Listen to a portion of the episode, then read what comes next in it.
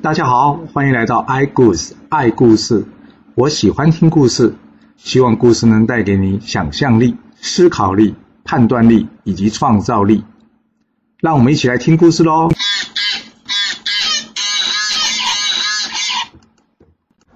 上次说到这个陆压呢，见了赵公明不战而逃，是因为他已经有了克敌的方法。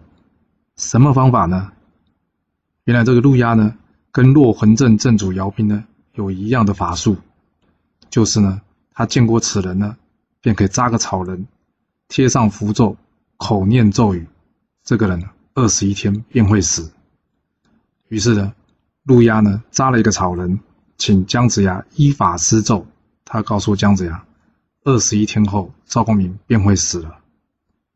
讲起来这个法术好像怪怪的，感觉呢，他必须看到对方才能施法。你看，之前姚斌也是要看到姜子牙本人才有办法施这个法，有点像那个《死亡笔记本》的内容哦。要知道他的长相加上名字才能施法。好，先不说这，先说这赵公明呢，回去嬴政之后呢，开始觉得全身都不舒服。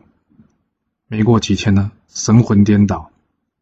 文太师一想啊，会不会失去宝物难过，又取不回来，所以这赵公明呢才会这样子。大家看了呢，也不知道如何帮他。这时候，烈焰镇镇主白光啊，主动向文太师请战，说：“太师，让我去开阵与他们一战吧。”接着，这白光呢出阵，打开了烈焰阵，说：“谁敢进这个阵呢？”烈焰阵中有三昧火、石中火、空中火，这三火一出呢，那不管人仙进阵。都会化成烟灰，但这路压不怕，他告诉蓝灯大人：“让我去闯这个阵吧。”于是呢，便走入阵中。哇，这路压厉害，他没有采莲花，也没有变祥云呢，直接就走入这个烈烈焰阵之中了。这烈焰呢，不断的烧，他越烧呢，他精神越好。为什么呢？因为呢，路压本身就是火之精。所以就火去烧它呢，反而烧不坏，越烧他精神越好。走进烈焰阵中呢，路亚取出身上的葫芦，这葫芦呢往天空喷出了一道白光。这白色的光芒中呢，出现一个很奇怪的东西，有眼睛，有眉毛，而他两个眼睛呢，紧盯着这个烈焰阵阵主白光的头顶。接着路亚说一句：“请宝物转身。”没想到。白光就人头落地，这烈焰阵呢就被陆压所破了。破了这个烈焰阵呢，落魂阵这个这组姚兵呢非常的生气，说：“好啊，破得了烈焰阵，能破我落魂阵吗？”这落魂阵中呢有黑气，不管是人先碰到这个呢，就会灰飞烟灭，魂飞魄散。这时蓝灯道人考虑了许久，无奈呢。还是先请这个方向前去破阵。蓝灯为什么要考虑？就是因为他知道方向此去凶多吉少啊。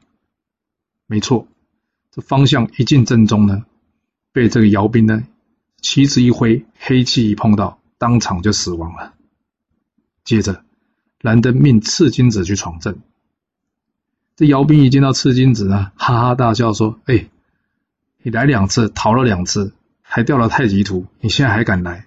你还有多少宝物可以掉啊？赤金子也不理他，手一指呢，头顶祥云，他身上呢穿起了这个八卦紫兽仙衣，这个姚兵的黑气呢就没有办法侵入他的身体，赤金子在这阵中呢就能穿梭自如了。赤金子接近这姚兵时呢，举起了手中的阴阳镜，照住这姚兵，姚兵突然觉得，哎。头昏目眩，当场跌下台子来。接下来，赤金子冲上前呢，一剑呢将姚斌呢给斩下来，杀了姚斌，取回太极图，这落魂阵呢就被破阵了。再失去两个道友，加上赵公明的行为鬼怪，这文太师不知如何是好，想，嗯，卜个卦来看看吧。一卜卦才发现，哎呀，原来赵公明是中了陆压的钉头七剑书的法术啊！这可恶啊！原来他暗暗施法，于是请来这赵公明的两个徒弟陈九公跟姚少师，告诉他们呢，你师父赵公明呢，现正在被陆压以及姜子牙施法，你呢赶紧去这个岐山呢，盗回这个钉头七剑书，你师父就可以救了。这两人一听呢，谢过文太师呢，赶紧前往岐山。另外一边呢，陆压突然有种感觉，嗯，什么事怪怪的？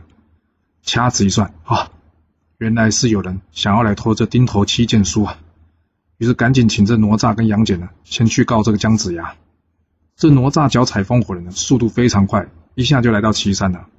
见了姜子牙，告诉姜子牙说：“刚刚陆牙先生说，有人呢要来偷这钉头七剑书。”姜子牙才吓一跳，说：“对呀，我刚刚施法回头之后看，哎，这钉头七剑书怎么不见了？还在觉得怪。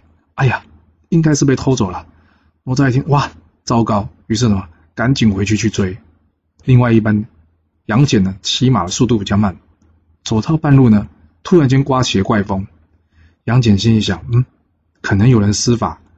他想：哎呀，该不会他们已经偷到了吧？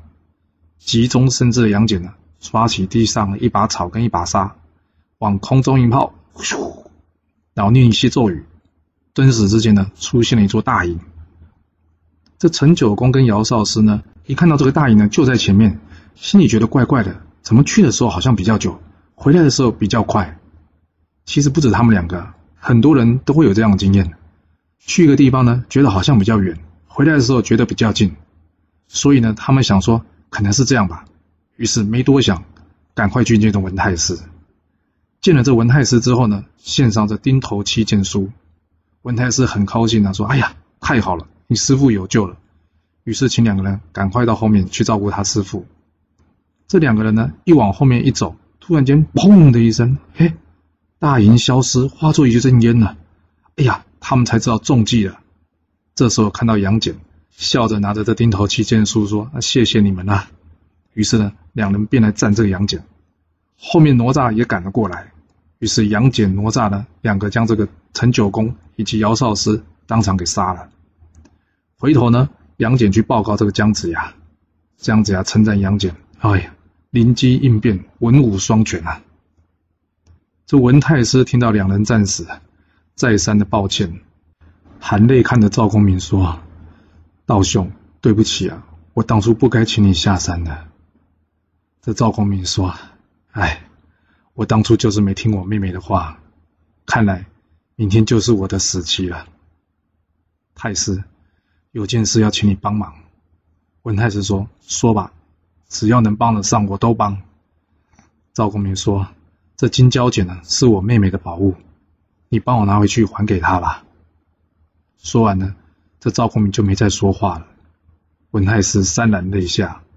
这在旁洪水镇镇主王辩听了之后呢，非常的愤怒，冲出去呢，怒开这个洪水镇。这洪水镇的特色就是呢，一旦人先入镇，王弼呢，在这个阵中注入他葫芦中的洪水。顿时之间，汪洋一片，不管谁沾到，马上化为血水而死。蓝灯一看呢，就问这个曹宝说：“道友，能否协助破阵呢？”这曹宝说：“没问题的。”于是便走入这个阵中。但曹宝没有宝物护身啊，其实他的道行很高，想不到一进去，曹宝也立即化成血水，只剩下衣服了。蓝灯一看，大吃一惊了。于是蓝灯道人再命这个道德真君前往，提醒他要小心呐。道德真君来到洪水阵前呢，袖子一抖，头顶呢伸出一朵祥云，脚下呢伸出一朵莲一堆莲花。就这样，道德真君走入阵中，这洪水呢完全没有办法接近他的身体。讲到这里，大概就知道是道德真君应该有办法破了这洪水阵了。没错，当这道德真君接近王辩时呢。取出他手中的五火七禽扇，也就是能跑出五种火，还有七种鸟类所做成的扇子。王辩一看就知道糟糕，所以呢翻身便逃，但没想到还是来不及。道德真君呢扇子一扇，这王辩呢当场被烧成了灰烬。这王辩奋战而死呢，也没有办法解决赵公明的危机。到了第二十一天，也就是隔天，这个陆压呢拿出由桑木做成的弓。由桃木做成的箭交给了姜子牙，姜子牙连射三箭，这赵公明呢当场就一命呜呼了。文太师伤心难过的将这赵公明给入殓，那入殓就是放到棺材里面了。在旁的红沙镇镇主一看，哇，九阵已破，好，我也得奋力一搏。于是呢，跑出去打开这红沙阵，要么就今天做个了断吧。这红沙阵呢，其实很像洪水阵以及封侯阵，只是阵中呢是红沙卷卷起之后呢，如千万刀剑，可以将人碎尸万段。这蓝灯道人一看这红沙阵开呢，他转头告诉姜子牙，破这个阵呢，需要一个福德深厚的人协助，我们才有办法破。姜子牙说：“那要找谁呢？”蓝灯道人说：“就是周武王，希望他能协助破阵。”姜子牙一听，开玩笑吧。怎么可能让大王亲身去犯险呢？蓝灯道人说：“不会有事的，有事怎么敢让他出去呢？”而在一旁的武王也听到了，说：“没关系，只要能协助大家破阵，他愿意去冒险。”就这样，蓝灯道人呢，请周武王换上了衣服，并且在他胸前画了一些符咒，跟他说：“进去一定是平安的。”接着，请了哪吒以及雷震子保护周武王入阵。这三人才刚刚一入阵呢，张绍马上打出了红纱，顿时将这三人给困住。这不明就里的姜子牙抬头一看，哇，三道黑气冲出，赶快问蓝灯道人：“哎，怎么了？”蓝灯道人说：“三个人已经被困于阵中了，将有百日之厄，也就是呢，在里面会被困一百天，百天之后就能平安出来。”姜子牙听了大吃一惊：“哇，你怎么不早讲？要被困一百天？”早知道就劝周武王不入阵了。蓝灯道人说：“别担心啊，早就算到周武王有此劫难，而且呢，没有他破不了阵的，你就稍安勿躁吧。”啊，姜子牙也只能叹口气了，还能说什么呢？另外一边，这申公豹呢，跑去三仙岛，告诉云霄、琼霄以及碧霄娘娘说，赵公明已经被这个姜子牙给射死了。这云霄听了之后，好难过。他说：“早就告诉大哥不要去了。”这琼霄跟碧霄娘娘则说：“姐姐，你一直怪大哥，你自己为什么不去西岐来帮助大哥呢？”云霄说：“不是说过了吗？师傅说了，我们不能随便出门啊。”这琼霄跟碧霄呢，根本不听这云霄娘娘话，于是呢，就冲了出去。云霄娘娘知道了，他们出去呢是想用混元金斗，但怕他们乱用，没办法，也只好一同前往了。走到路上呢，刚好遇到了这个汉之仙以及彩云仙子，于是呢，五位道姑呢一同前往西岐。来到了这个西岐城下呢，见过了文太师。文太师呢，把之前发生的事都说了一遍。这琼霄娘娘说：“太师，我可以看看我大哥的尸体吗？”这云霄娘娘说：“算了吧，人死不能复生，不要再看了。”这琼霄娘娘坚持。我一定要看大哥是怎么死的。于是呢，这文太师呢，领着这琼霄娘娘到后面去看这个赵公明。一看赵公明死状凄惨，琼霄娘娘很生气啊！可恶，我一定要找这姜子牙报仇。这云霄娘娘跟琼霄娘娘说：“这事不关姜子牙的事啊，杀死赵公明的人，真正的人是陆压。”于是三个人出阵，大喊着说：“陆压道人，你给我出来！”这路妖大人一出阵之后呢，他说：“三位是谁呀？”然后呢，他们彼此互报姓名。这琼霄娘娘接着问：“你为什么杀死我大哥赵公明啊？你说。”这路鸦看着琼霄娘娘气急败坏的样子，他问琼鸦娘娘说：“你是真的想听我解释，还是想跟我打一架？”在一旁的云霄娘娘则说：“好，就先听你看你能如何解释。”这路鸦解释说道。当初我有劝赵公明赶快回去，这样才是顺天应人呐。但是赵公明不听啊，没有办法，我才出手的。所以杀赵公明是天意，不是我的意思啊。琼霄娘娘听到这说杀人就杀人，还说什么天意？生气的呢，丢出他的混元金斗，马上将这路鸦捆了回去。文太师一看吓了一跳，哇，路鸦这么厉害，三个人一下就把他抓回来了。那琼霄娘娘呢？接着把这路鸦吊起来，他跟路鸦说：“可恶，你竟然用箭射我大哥！现在呢，我也要用箭射你。于是呢，叫出了五百士兵，乱箭来射这陆压。但是陆压呢，本来就是火之精啊，这箭还没到呢，就全部化为灰烬了。这碧霄一看，啥？箭都射不死你啊！哈，我看你能不能对付这个金蛟剪。于是呢，抛出这个金蛟剪。陆压一看到金蛟剪一出呢，大叫一声：“我的妈！”赶快呢，化作一阵青烟呢，溜回到西岐去了。回到西岐之后呢？陆压把刚刚的经过呢跟大家讲，大家觉得也太厉害了吧！这混元金斗罩着你你还逃得掉啊？之后呢，陆压告诉大家：“哎，我的任务完成了，要暂时跟大家说再见了。”于是再画一道青烟，消失的无影无踪了。隔天，五位仙姑出战了。这云霄问姜子牙：“为何要杀我大哥？”这姜子牙说：“不是我要杀他。”是他自己来西岐的，我没有去找他。两军相争，难免会有死伤的，而且我们早就劝他离开了，但是他执意要助伤。天意如此，琼霄在旁一听，又给我说天意。你们这些人乱说天意，你杀了我亲大哥，今天我就要你还他命来。于是琼霄、碧霄、云霄三位呢出阵来战，这黄天化跟杨戬呢也冲出去接战。彩云仙在旁呢，看准了机会，打出这个戳木珠，打伤了这黄天化的眼睛。这时黄天化看不到了，金吒赶快也救了他。姜子牙在旁边呢，看准了机会，丢出这个打神鞭，正中这个云霄娘娘。这碧霄娘娘呢，则是赶过来救他姐姐。这时候呢，杨戬冲了出来，使出了他的大绝招。什么绝招？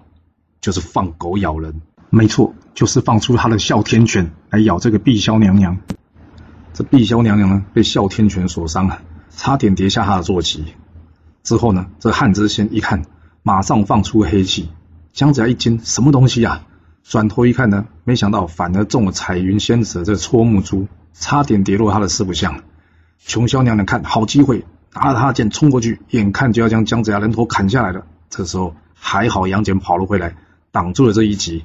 于是呢，杨戬战众人，将大家救了回去。回去之后呢，蓝灯道人替大家疗伤。这云霄、碧霄回去呢，文太师看到两位仙姑受伤了，马上命人去取出这个药了来帮他们治疗。这云霄娘娘原先呢一直不愿意参战的，但是今天一战呢受了伤，也把他的火气给激起来了。云霄娘娘非常生气，她跟着文太师说：“太师，可否借你六百士兵？”文太师说：“当然没问题呀。”于是呢，这云霄娘娘摆下了九曲黄河阵。隔日呢，云霄问姜子牙：“你看得出此阵吗？”姜子牙看了一下，我又不是不识字，你不是在正门口写了九曲黄河阵吗？这碧霄娘娘接着骂说：“既然是的，那你就来破啊！不要学那杨戬，只会放狗咬人。”杨戬一听呢，可恶啊，竟然偷骂我，于是呢就冲上前去，与这个碧霄娘娘打了起来。这一次呢，碧霄可是有准备的，他马上抛出这个混元金斗啊，将这杨戬给困住，丢进了这九曲黄河阵中。接着金吒、木吒想要来救，结果呢，下场一样，一样被丢到这九曲黄河阵中。姜子牙一看，哎呀，三位都被劫了过去，现在无法取胜，所以赶快回去怎么样，请蓝灯道人。隔日，蓝灯道人呢，带着这十二位道人呢，前往破阵。你想都想不到的是，结果这十二位道行高深的道人，全都被这个混元军斗给困住了，然后怎么样？全部丢进了九曲黄河阵。哇，怪不得云霄娘娘之前不愿意使用这个东西，杀伤力惊人呢。这云灯心里想，嗯，再把蓝灯道人给困住，这西岐就没有人可以助他了。于是呢，抛出这个混元金斗，蓝灯道人呢，看到前面十二个被抓。哪里不会学乖啊？马上跑走，与这个姜子牙呢退回西岐。姜子牙一看，哇，这糟糕，所有人都被抓走了。蓝灯道人说：“没事的，我上这昆仑山呢，去问元始天尊，请他来帮忙。”没多久呢，这元始天尊以南极仙宫驾到，天上朵朵祥云呐。这云霄一看，西岐城上为什么出现朵朵祥云？哎呀！他知道元始天尊来了，心里有些后悔了，想说：“哎呀，早就说了不要下山了，现在师伯来了，那正中呢都是他的弟子，我们要放吗？还是不放？真是的。那琼霄说：“他又不是我们师父，尊重他，叫他一声师伯，你不要理他了。”碧霄说：“对啊，姜子牙不是说吗？两军相争，难免有死伤啊。现在各有各的立场，都是他不多说话，我们呢还称他一回师，称他一声师伯。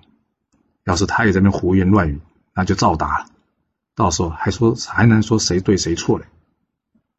元始天尊来到九曲黄河阵前呢。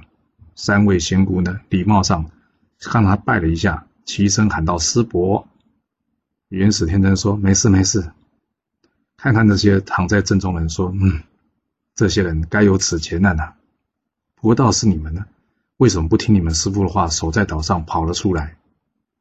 这元始天尊很厉害哦，这一话就问到了核心。这三个人呢，不知道怎么回答，所以默默不语。在旁的彩云仙子一看，嗨。这可不行了，于是呢，打出他的戳木珠，想要暗算这元始天尊。没想到戳木珠呢，到了元元始天尊的眼前呢，竟然化成了一阵灰。蓝灯道人在一旁呢，一直担心着众道友的安危，于是他向元始天尊请教说：“天尊，这些众道友还平安吗？”元始天尊说：“三花被去，天门已闭，唉，千年道行毁于一旦呐。”换句话说。就是这些人全都变成凡人了。